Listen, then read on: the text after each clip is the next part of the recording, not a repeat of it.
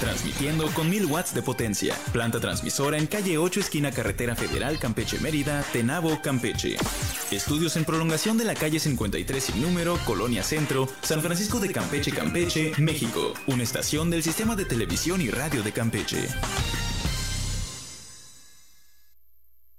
Dale play y que inicie la fiesta. No dejes de bailar con lo mejor de la música electrónica. DJ Box. Todos los viernes de 10 a 11 de la noche. Solo por Voces Campeche, la frecuencia que nos une.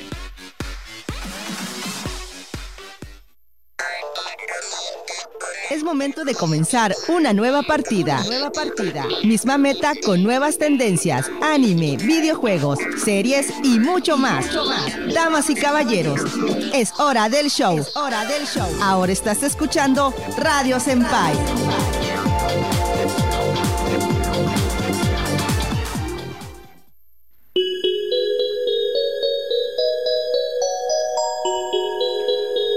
Tal gente? ¿Cómo están? Bienvenidos a un programa más aquí en Radio Senpai, el programa de radio hecho por fans para fans. Yo soy, uff, el Mados, que hace ya dos meses que no se aparecía por estos programas. Ahí la agenda bastante ocupada, gente. Pero es un gusto volver a estar aquí en Radio Senpai. El día de hoy tenemos, wow, tenemos una invitada muy especial. Pero antes de todo, presentar aquí a mi colega en el programa, al buen Cristian. ¿Cómo estás, Cristian?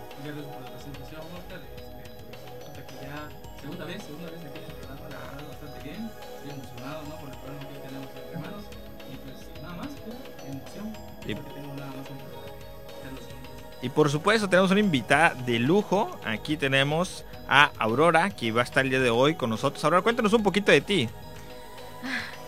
¿Qué cosas? no. sí, ¿qué cosas? Eh, bueno, gracias por la invitación. Eh, es la primera vez que vengo, ahora sí que más o menos he escuchado del programa, he visto de Radio Senpai y del que has manejado tú de películas, entonces este, me invitaron y dije, bueno, pues ¿por qué no hablar de estudios Ghibli? Porque eh, soy más así de, conocer de las películas de anime. Me gusta la animación japonesa, igual de caricaturas, ahora sí que de los 80s, 90. Ya no soy tan actualizada, pero este, pero me gusta mucho. Y pues ahora por el momento, ¿qué más puedo decir? Me estoy dedicando a la ilustración digital, dibujo también, tradicional. Este, también tengo mis, mis páginas y todo este rollo. Cuéntanos un poquito de tus páginas, cuéntanos. Tú bueno, hago un poco de streaming. hago un poco de streaming sobre, sobre este unboxing de figuras. Ah, sí, sí. Me encanta, me encantan las ¿Tienen figuras. bastantes figuras de colección, Aurora? Sí, sí, yo colecciono. Entonces me, me, gusta hacer unboxing este, en streaming, ahí en el canal Moradito. Porque no sé si podemos decirlo. Tú venga, adelante, tú promocionate. así, no sé si puedo decirlo, así como Suki Strange. Estoy como Suki Strange este, en el canal Moradito. Actualmente no ahorita he hecho unboxing porque lo que es como un poco flojita. Y tengo monos ahí cerrados que todavía tengo que abrir. Esperando para abrir. Esperando para abrir, pero sí hablo de ahí un poquito de las marcas y me gustan más las figuras que son articuladas. Y pues también hablo ahí también de... Me he puesto a dibujar también hablo igual de cómics, de repente saco los cómics que compro y vamos a ver, vamos a estaparlos igual. También así que, pues soy más de manga, pero ahorita estoy agarrando más el, el, cómic, así como que más conociendo, pero soy más... Y aparte, pues como me gusta el dibujo y todo este rollo, entonces me gusta mucho por la ilustración y el diseño, entonces me llama mucha atención. Entonces, si está bien el dibujo, la portada, ahora sí que eso es lo que me hace, lo que me atrae, ¿no? A, a poder consumirlo. Así que se habla de estudiar, todo un poco. Tienes que estudiar, ¿no? Lo bueno de los para poder pues, especializarte. Así es, y pues aparte, pues, ¿qué puedo decir? Estudié diseño de animación digital, así que es algo que, que tenemos de, de pan de cada día. Igual, o sea, saber. Bueno, pues ahí lo tienen. De hecho, Aurora nos dio un super spoiler del programa del día de Perdón. hoy. nos dio un super spoiler del programa del día de hoy. Y recuerden, gente, que nos están escuchando a través de Radio Voces Campeche, la frecuencia que nos une. También recordarles que pueden apoyar nuestras redes sociales colaborativas en Facebook como Radio Senpai, a NataGo y a Raito el Enigma, que por cierto hoy no está aquí en cabina, así que le damos un gran saludo, Raito. Este, donde sea que estés, besazo, besazo rey. Y también decirles que pueden mandarles sus mensajes al número 981-125-3805. Así que, Vamos a darle el programa el día de hoy. Como nos expolió aquí la increíble Aurora, sorprendente Aurora. Hoy vamos a tener un programa muy especial porque vamos a estar hablando de un estudio que ha dado películas que para muchos de los chavillos, de los que crecimos en los 90, principios de 2000, hasta en los 80 incluso, eh, hemos tenido bastantes acercamientos con esta. Para algunos películas bastante filosóficas, bastante interpretativas, de cada quien. le- yo no he conocido a alguien que concuerde su opinión con algunas películas, todos difieren y le dan su punto de vista. Y creo que es lo que le da valor a este estudio. Y nos referimos, por supuesto, a todas estas películas animadas del estudio Ghibli. Y es que vamos a tener un programa muy especial porque vamos a estar hablando de este estudio y de algunas de las películas, así como reseñar algún algo un poco más de eso. Y es que hablando ya de reseñar, vamos a contar un poquito acerca de Estudio Ghibli. Así que vámonos a la siguiente sección, el cual se llama Locura de Cultura. Tendencias, virales, historia y todas esas cosas que identifican a las generaciones. Locura de cultura. Locura de cultura.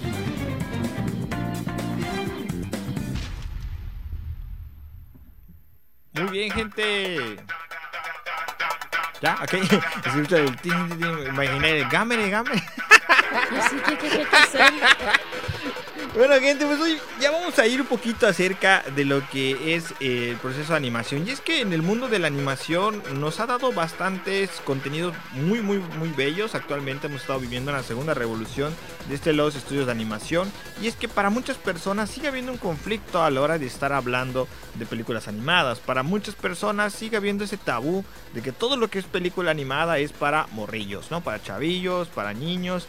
Y esto a veces no permite que muchas personas adultas puedan apreciar un poco del el tipo de calidad que se puede llegar a encontrar en, en producciones animadas y que incluso se han ganado muchísimos muchísimos premios recordemos que incluso cuando se inauguró lo de los premios Oscar de la animación fue creo que con esa es pregunta de esa es pregunta de historia de la animación Ah, o, o sea, me vienes a decir, otra animación. Uh, primer cuatrimestre que lo. Uh, me golpearía el maestro. Si me escucha.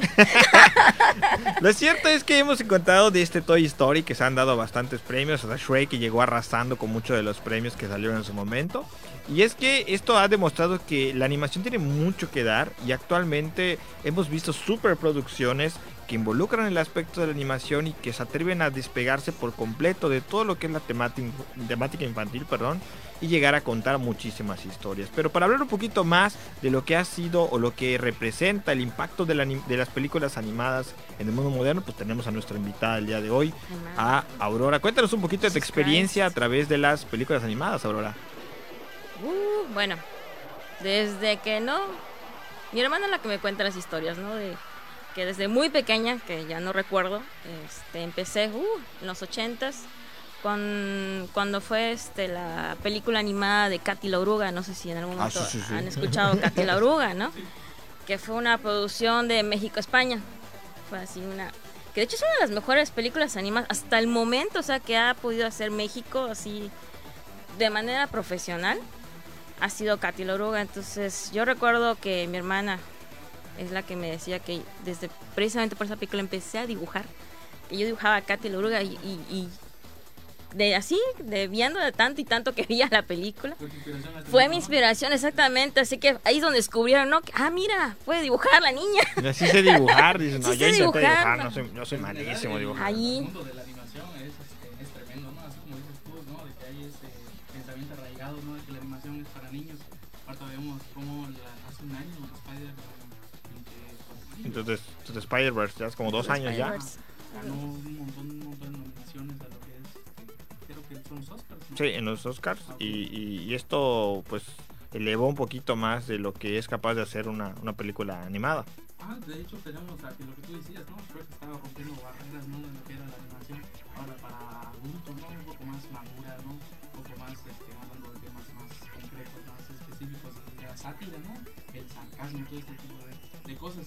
Y durante estábamos chicos, ¿no? Tuvimos la oportunidad de ver, gracias a ese pensamiento, de ver estas películas de estudios Ghibli. Este estudio Ghibli, pues, es legendario, ¿no? Estamos hablando de cosas que posiblemente la primera, el primer acercamiento que tuvimos a lo que es el mundo del anime, ¿no? Ahora resulta que la palabra anime pues la asociamos con lo que es ese, ese aspecto del otro lado del charco, es asiático, ¿no?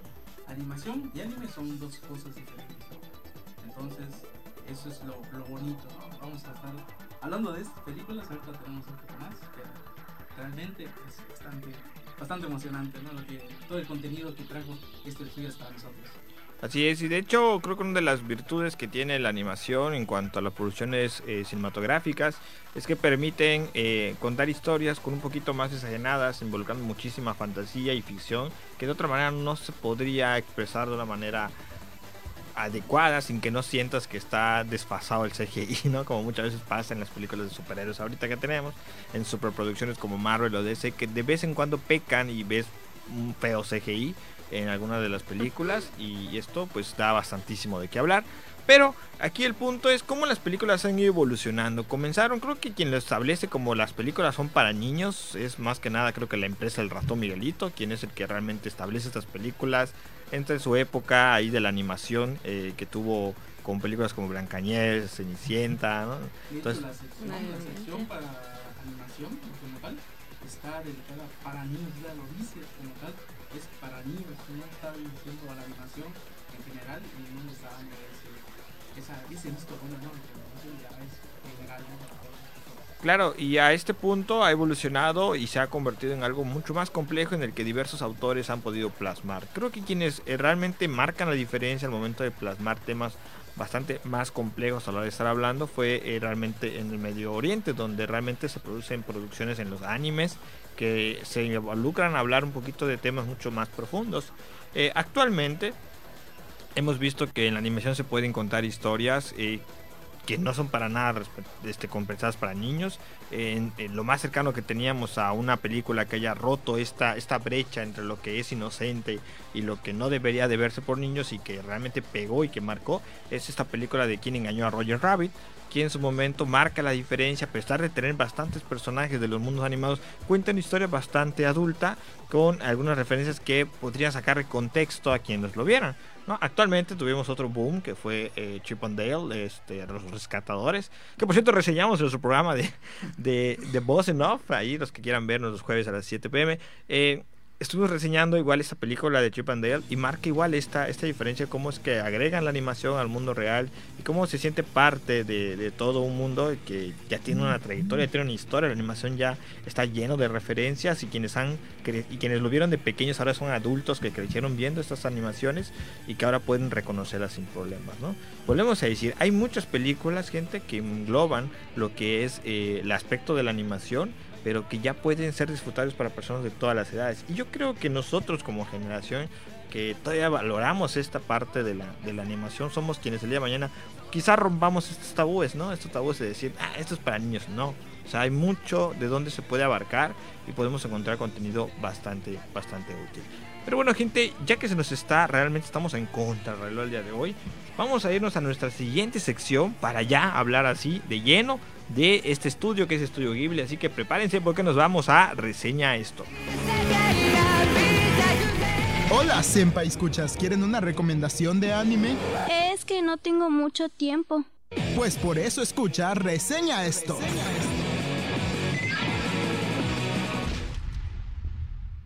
un poco más acerca del estudio.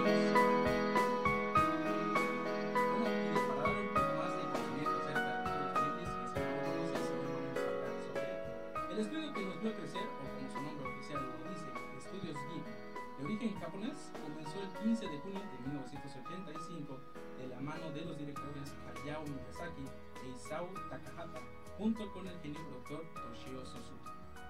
Después, en conjunto, en 1984 debutaron con el largometraje de Nausicaa del Valle del Viento. Aquí lo conocimos como Guerreros de Viento, si no me equivoco.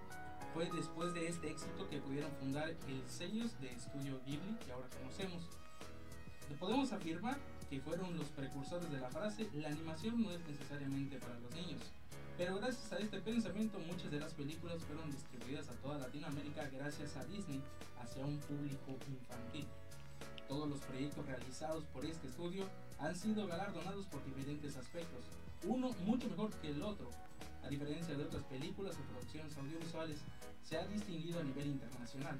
Recordemos que estas películas vienen del otro lado del charco, es decir, otra manera de pensar sobre todos los aspectos de la vida, social, económico, político y cultural, llevando consigo otra perspectiva. Inclusive la forma de plasmar las temáticas no no es lo mismo y en cada una de estas películas se nota. Es decir, aquí vemos cómo eh, de este lado ¿no? del occidente hemos visto hasta Shrek, hemos visto el tipo cliché del amor, cómo lo plasman en las películas de animación y es diferente a cómo lo plasman un poco más conservador, un poco más no es tan expresivo como nosotros aquí en Latinoamérica, de que, oye, ven, nos vamos a dar este, un abrazo, nos besamos, no, es como un poco más distante, un poco más, sabes que tengo respeto, eh, y te respeto como persona, te quiero, pero hay ciertos límites, ¿no? Y esos momentos de intimidad son un poco más eh, especiales en cuanto a la forma de plasmarlas en la animación, es diferente. Entonces, estas películas son especiales por eso, ¿no? Tienes que encontrar, tienes que encontrar esas temáticas tú mismo.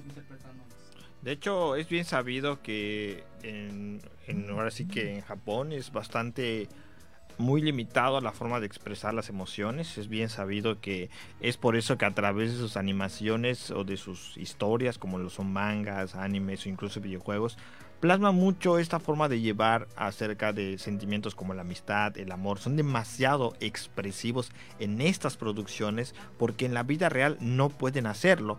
Entonces esto lleva a que muchas ocasiones nosotros aquí, que estamos un poquito más acostumbrados quizá en exceso a estas expresiones de, sentimientos, sintamos bastante extraño cuando veamos eh, alguna relación entre personajes. Eh, esto nos lleva a entender eh, que para ellos algo tan sencillo para nosotros como la amistad, para ellos es algo muy importante. Y son capaces de, representar escenas en donde el reencontrarse con un amigo puede ser tan importante, tan emotivo que lloran, que parece que, que han descubierto ahora sí que el santo grial. ¿no? Y uno lo ve y dice, wow, como que exageran, pero no es que exageren, lo que pasa es que en ese lado del mundo es muy complicado expresar estas cuestiones emocionales que cuando buscan una oportunidad para expresarlo, lo hacen así que sin límites. Por eso sus personajes en las, en las películas eh, de anime, en las películas animadas viniendo de, de, Japón, son, hay muchos personajes, el protagonista siempre llora, tiene debilidades, tiene inseguridades, está muy marcado si se lleva con este, con otro. Oliver Atom recordando todo un trasfondo de, de cuartos mientras está a punto de está, está, levitando del aire por un capítulo entero, ¿no? A punto de, de, de patear el balón. Entonces, toda esa parte es, es es un conjunto de elementos psicológicos que van involucrados con la forma que tienen ellos de expresar. De hecho, este, cuando nos ponemos así empáticos, nos decimos, eh, vemos al personaje y decimos, nos vamos a poner en los pies de ese personaje, decimos, yo no reaccionaría de la misma manera que está reaccionando, o sea, yo haría otra cosa, eh, es diferente, o tú, bueno, yo ahora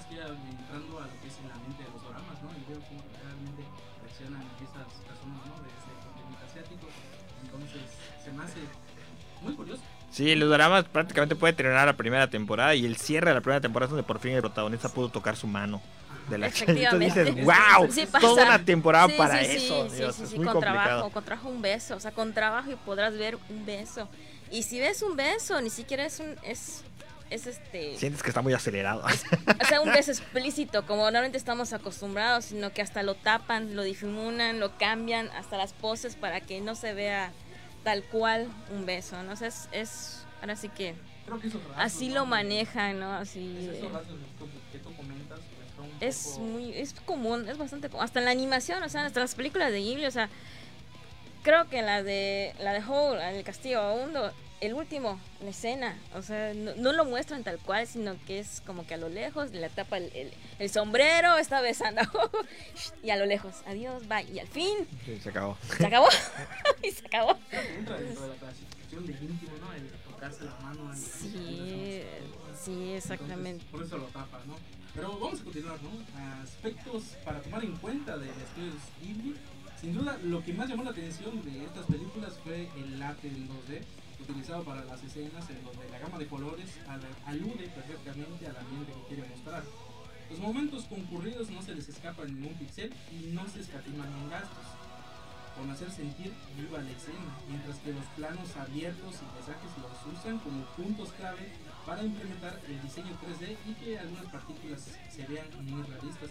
De hecho, la vemos, eh, así como tú comentas en el castillo vagabundo, una parte donde se ve en vale la redundancia, ¿no? El castillo vagabundo está caminando y de repente están las partículas en 3D, pero a pesar de que es... Sobre una animación 2D. Exactamente. Una escena muy, muy, muy, muy, este... Ahora sí que ahí me, me, me dije, wow, o sea, es un despegue muy grande en cuanto a animación y dibujo tradicional porque pues Ghibli en eso se caracteriza que se mantiene muy firme en lo que es dibujo tradicional fue en lo del viaje de Chihiro. En la escena este donde ella está corriendo este persiguiendo a Haku este en flores. No sé si, han, si recuerdan esa escena Sí, están corriendo con las flores. O sea esa escena se ve así como entre tridimensional y bidimensional. Es, es como una cosa así muy extraña que yo lo dije. Nunca había visto eso. O sea, nunca había visto ese, ese, ese tipo de... Muy bueno, o sea, les vale, ellos lo muestran. Sí. Y punto. Y si quieren mostrar algo que de verdad vale la, pena, invierten. se nota, se nota el esfuerzo. Eso es lo que, lo que estaba este, leyendo, o lo que leí de que no escatiman y pues... Y allá es el que mayormente se dedica mucho a paisaje. Entonces es muy detallista. Sí. Eh, Y es sobre la marcha, porque muchos dicen que trabajaban y no sabían exactamente cómo iba el orden o cómo iba la película, solamente trabajaban en conforme pasaba. Hay una escena preciosa que dibujé, vamos a incluirla. Así, o sea, no, no es tanto que se apeguen a un guion, así tal cual, como debería de ser, para hacer un storyboard. Le buscan un, un lugar en la. Sí, película. exactamente, lo buscan en la película. Por eso muchos trabajaban y no decían si está bien, si está mal o, o cómo va la historia, ¿no? ¿Qué estoy haciendo? Hasta que ya terminaban, pues es ya que salió. Oye, ya salió esto, ¿no? Exacto. Ah, sí, sí, sí, sí. Pero bueno, para continuar, eh, lo que es la explicación de las historias, más bien ha sido una crítica hacia alguna situación, hacia alguna corriente filosófica, algún hecho histórico, alguna enfermedad mental, tema de momento para concientizar y que no solo narra algo lineal, sino que es complejo. Hay otra historia en el subtexto y mucho, mucho significado. De hecho, cuando van a saturar, no sé si ustedes lo han visto, cuando van a saturar una imagen, este, hay muchos personajes, hay muchas luces, hay mucho panorama. Este, cada uno de esos detalles está finamente calculado porque es, es tremendo. O sea, tú paras la película en un frame específico y puedes hacerle zoom muchas veces y puedes seguir buscando un montón, así un de detalles. Y es muy bonito eso porque te deja pensando de, Pero también, como mencionas, toca bastantes temas filosóficos. Las películas de Studio Ghibli están hechas para que puedan apreciarse por niños, pero que a los adultos o los que puedan sentarse a dedicar un poco más de cabeza a esto, eh, puedan tratar de descifrar un mensaje. No hay una película de Studio Ghibli que, que tú puedas decir, mira, le entendí al 100 cuál es el verdadero punto de lo que tengo. Ah, yo, Sí. yo realmente eh, me adelanto un poquito a la parte de reseñas. Mi favorita es la del Castillo Vagabundo. Eh, ¿Por qué? Porque es el único que muestra algunos conflictos bélicos. A mí me gusta mucho la acción entre la animación. Eh, eh, quizá este Viaje Chihiro hubiera tenido un poquito más de, de- escenas que fueran un poquito más activas, que es lo de mi gusto, pero sigue siendo una, una película fantástica en cuanto a interacción de personajes. Eh, lo que me agrada es que nunca queda claro un mensaje. Tú puedes verle, interpretar un mensaje, después volver a verla tiempo después y va a jalar otro mensaje completamente diferente. Pero lo que sí es, y cabe resaltar igual, es la, el aspecto de la banda sonora. Creo que es una de las cosas que acompaña perfectamente a las películas de Studio Ghibli, es todo este aspecto sonoro que sin duda alguna deja bastante, expecta- bastante expectativa sobre la siguiente que vayas a ver. O sea, la Sí. música es- está en otro nivel. Vuelvo a decir, creo que incluso una de las, de las canciones que, que me gustan más son las vistas en el Castillo Vagabundo. Me Se te o sea, son memoria. canciones que de vez en cuando tarareas y eso es algo que muy pocas películas logran concretar. Entonces parece nada, pero las bandas sonoras siempre son un punto y aparte dentro del proceso de las películas. Así es que calificar aparte porque son una belleza que complementa la película, pero que tiene su propio hito, que puedes echarle un análisis completo a lo que intenta transmitir. Planteados en lugares específicos, en momentos partícipes de las películas, que pueden ayudarte a acompañar dichos escenarios o paisajes a veces eh, mientras está llevando a cabo todo un diálogo incluso sin voz en el que simplemente dejan que los personajes disfruten del momento y haciendo que, que yo creo que esto es algo que a veces como que le cuesta a, le costó a muchas producciones como Disney por ejemplo intentar hacer sintiendo que si tú dejabas en silencio algo eh, no se pudiera entender. Y esa es la razón por qué muchas películas Disney por ejemplo siempre que hay un momento en el que están disfrutando algo, tienen que estar cantando. Yo digo, ¿qué tienes que estar cantando? Vive el momento, dude. Entonces, en, en- en películas como, como Studio Ghibli, si, si están volando, dragón está volando en el cielo, te lo dejan, te dejan la melodía y ya no tienen que cantar. cantar, los de, sí. a los de Disney como que le- le- les, les da Les- un comezón ahí si no ponen, si están en silencio, o sea, si Es están clásico. solamente por la música, tienen que meter letra y eso a veces desentona un poquito. Eh, pero yo creo que es algo- te parte del trabajo. Sí, te sí, de- acostumbras, te acostumbras, es como ver la sirenita y, y o sea, no, obviamente vas a recordar todas las canciones de la sirenita. Ah, claro, claro, pero me refiero a que incluso sin tener que contar con canciones, o sea, con letras, pues, puedes recordar mucho Claro, de la banda la sonora de las películas. O sea, eso es algo que le da eh, un punto a favor a este estudio. Adular así, para a lo loco, este, este estudio no, no hay manera de explicarlo. O sea, realmente sobrevalorado no está. Merece lo que merece y es bastante, bastante bueno. Ayer que me estaba preparando, tú hablas, ¿no? De, yo estaba viendo videos, ¿no? Analizando películas, ¿no? Buscando la forma de sacarle más, más relleno, ¿no? A este tipo de pláticas. Me di cuenta que hay como 20 análisis de la misma película y cada una tiene una interpretación diferente. O sea, ninguno, ninguno analiza completamente la película a un 100%. Cada uno hace su interpretación y a pesar de que los directores dicen, oye, ¿sabes qué? Tengo este mensaje y lo quise meter en la película. Luego las personas se quedan pensando es que, o sea, acá hay algo más, ¿no? Acá hay, un detallito que se les pasó, pero ¿será, ¿será que es a propósito o será que realmente lo metieron? O sea, no sabes, no lo sabes. Y eso, eso te queda con mucho cariño, ¿no? Eh, recordemos que estas películas las vimos de niños, gracias a ahora canales que ya están obsoletos, ya están muertos básicamente. Y ahora que las volvemos a ver, ahora las analizamos como personas ya adultos de temas un poco más maduros, serios, ¿no? De nuestra vida diaria, de nuestra sociedad. Vemos que tienen mucho contenido que realmente hemos explotado de esta parte del Muy bien. Eh, por ahí nos comentan, este, Aurora, que eh, dice el bárbaro que gruñeme. Dice. Ah, la bestia, me empezó a hacer cosas de gruñe. No es cierto, gente, recuerden que lo estamos che- checando a través de las eh, redes sociales y vamos a parar hasta aquí, gente, para irnos directamente a un corte. Volvemos, no se despeguen, que seguimos aquí en Radio Senpai.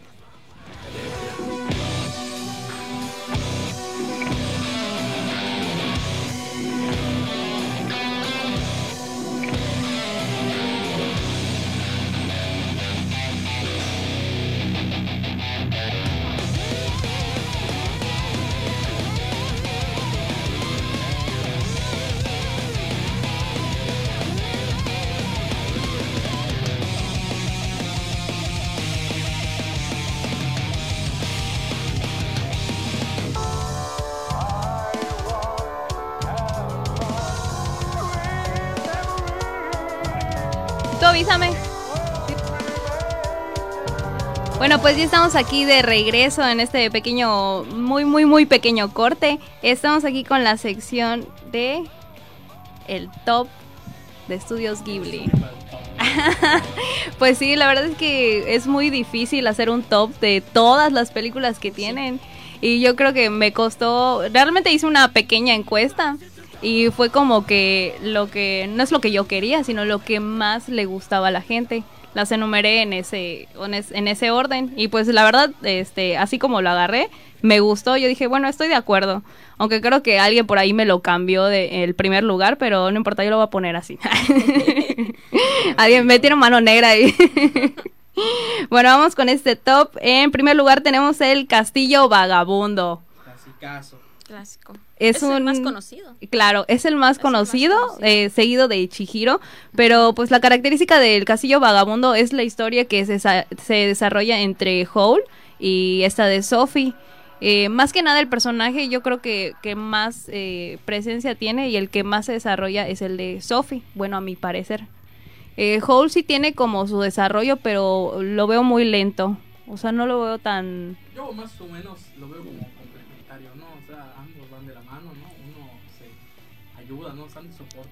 como este autoayuda. Sí. Bueno, ambos tienen sus crisis totalmente diferentes, sí. Este antes, antes de que podamos opinar, ¿no? A, personas que no conozcan esta película, les doy una breve reseña. ¿no? Claro, claro. Este, El castillo vagabundo, o como en España se le conoce, el castillo ambulante, y en Hispanoamérica lo, de hecho lo conocimos como el castillo increíble, castillo vagabundo. Es una película de animación japonesa creada por Estudios Ghibli. Esta pues narra las historias de lo que es una, una señorita llamada Sophie que pues vive en su aldea, una ciudad que pues hace sombreros, ¿no? A través de ello le cae una, una maldición de una bruja y conoce a este arquetipo, ¿no? De, monstruo, ¿no? ¿Cómo decirlo? De cuervo, tal vez. No sé, no sé cómo decirlo. No, es como... Ay, llegó como una sombra, más o menos. Llegó como una sombra. Sí, no, no tenía un, tenía un cuerpo o no. No, no, cuervo, cuervo, perdón. Ah, cuervo. y yo, ah, cuerpo. de cuervo.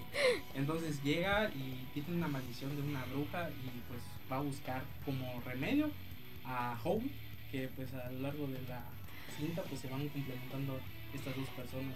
Claro. Déjame decirte que es, es muy, muy, muy ambiguo. O sea, no, no me esperaba otra cosa de este estudio.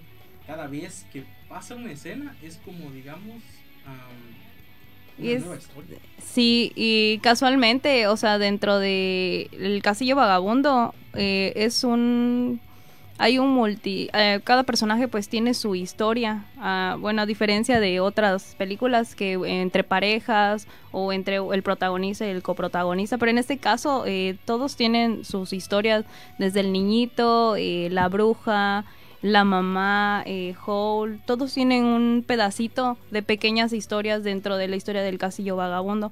Y lo que lo hace como un poco más curioso eh, son los personajes que, como eh, se caracteriza Estudios Ghibli, que no esperas que tengan eh, ni la forma, una forma específica o, o algo así muy peculiar. Todos son completamente diferentes y todos tienen una esencia muy diferente. Te das cuenta de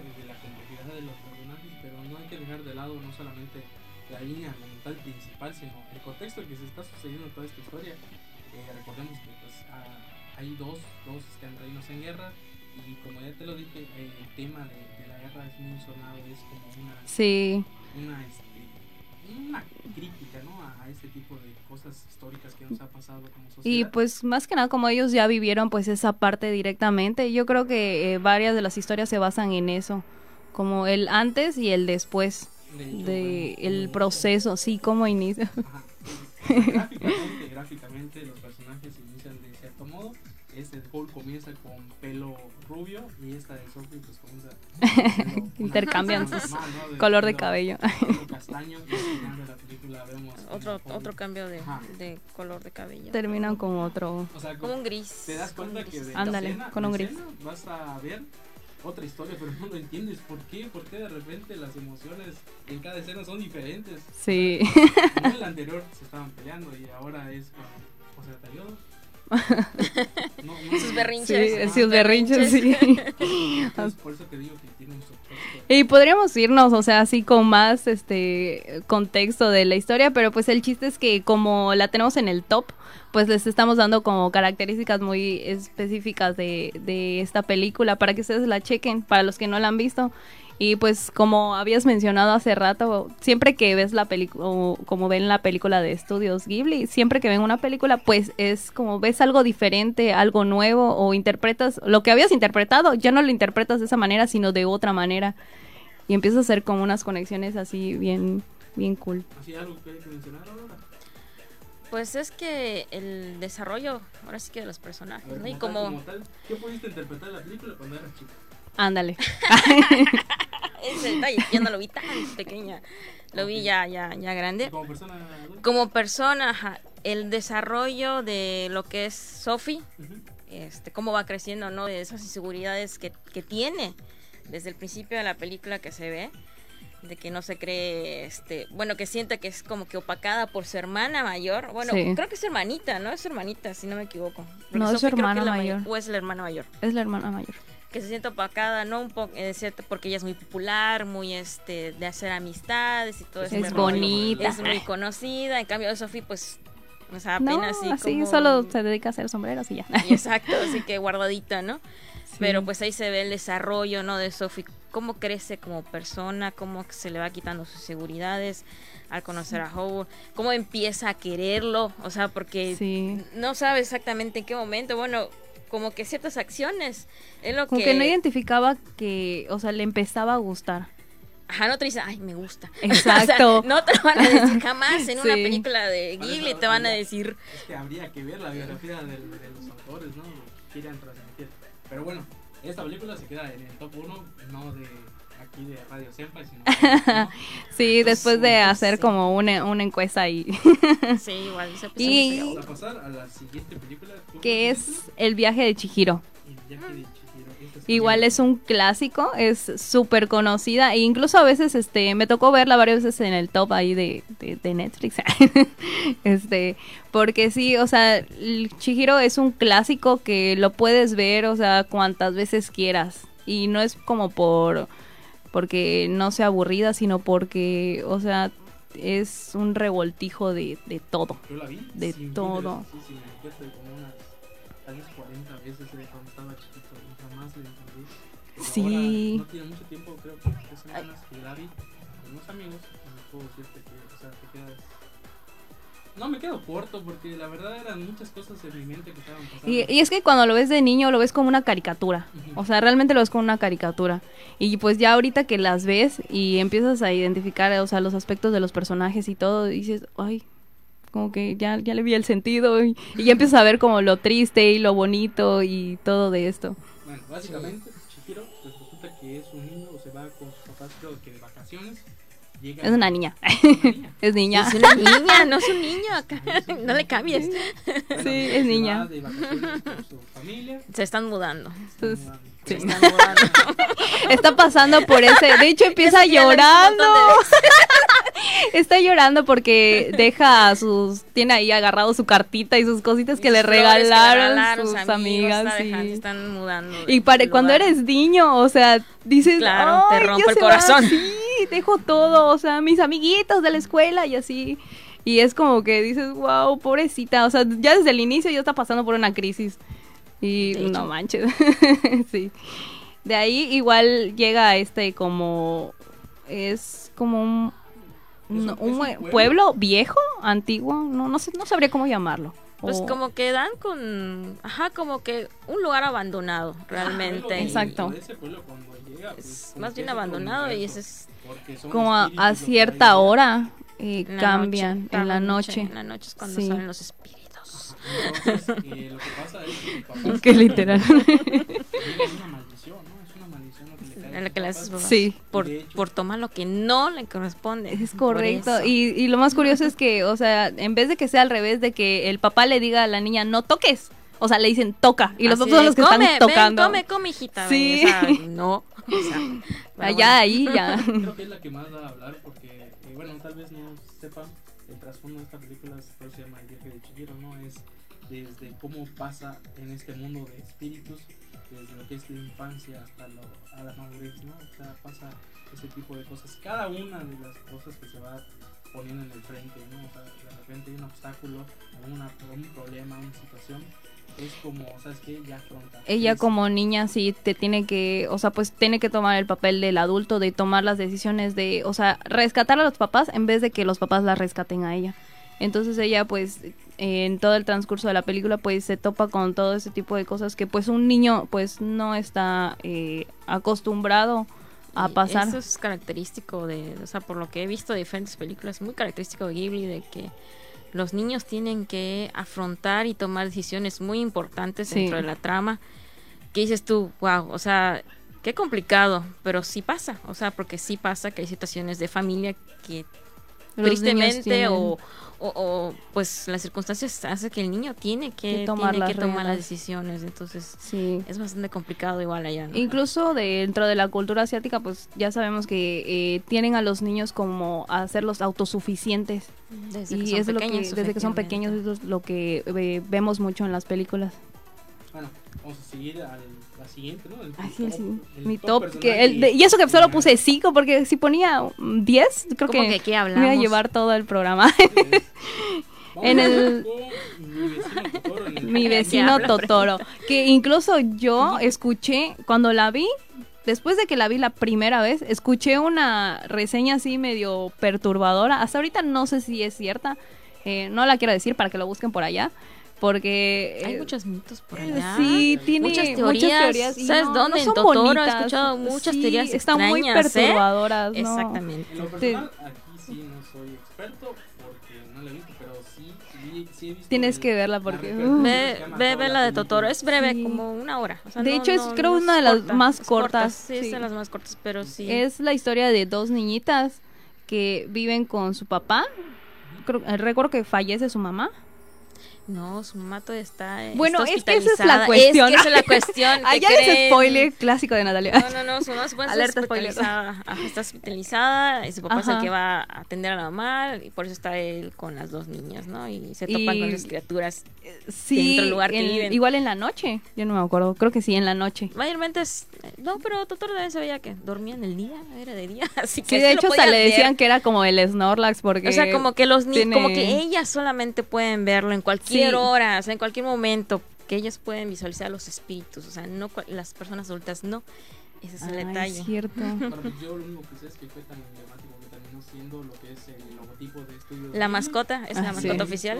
En todos lados, o sea, Sí. Sí, carteras, llaves, todos, todos. eh, ropa, peluches, en la- en la- este, en la- en la calle hasta principal, ¿no? galletas ya están. todo. Productos de Totoro acá. Sí, y es Sí, más, es gracioso porque, o sea, tú kawaii, ves el dibujito y identificas que es Totoro. Hay gente que no sabe que es una película, saben pero sabe que es Totoro. saben que es Totoro. Claro. Sí. Eh, Sí Hicieron pasa. así full su mercadotecnia ahí. Muy, recom- muy recomendable, eh, véanla, está bastante bien. Vamos a continuar con el top número 4. La princesa Mononoke Jesus Christ. está bien turbia. No sé, no, no he querido verla. Es que verdad es que Pues, no. Fíjate sé. que desde el primer plano eh, te pone al- una imagen eh, sangrienta. Porque hasta incluso en la portada de la imagen está lobo hay sangre. con Sí, los colmillos y eh, todo este rollo.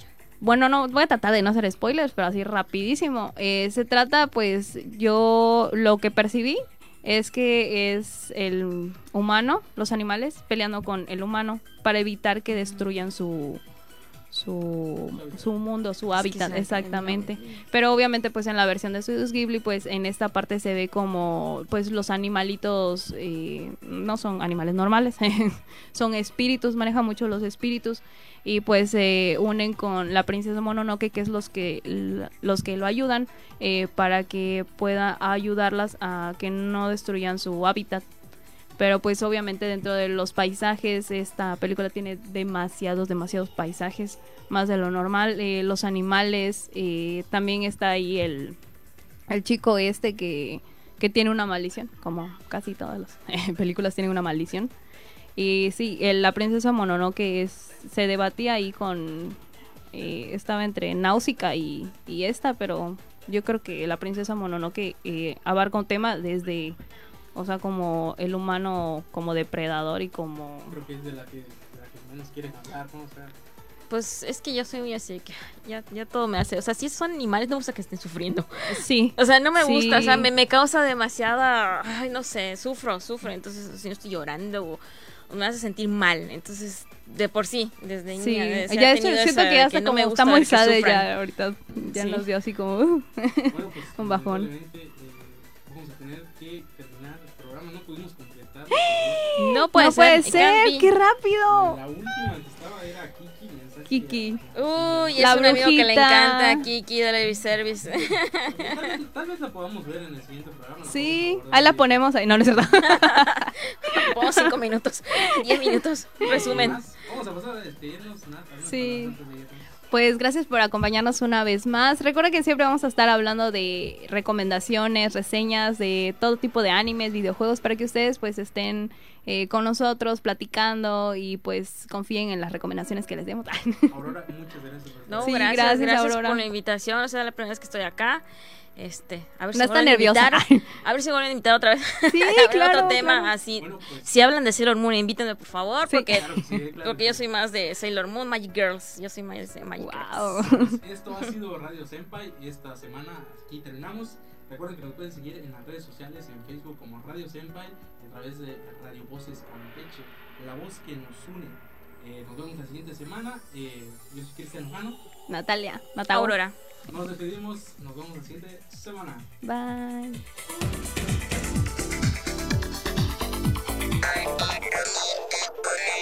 Se acabó por esta semana. Nos volverán a oír en el siguiente nivel. Radio Senpai. 5 en punto. 5 en punto. Estás escuchando XCSTRC 920 AM. Transmitiendo con 1000 watts de potencia. Planta transmisora en calle 8 esquina carretera federal Campeche Mérida.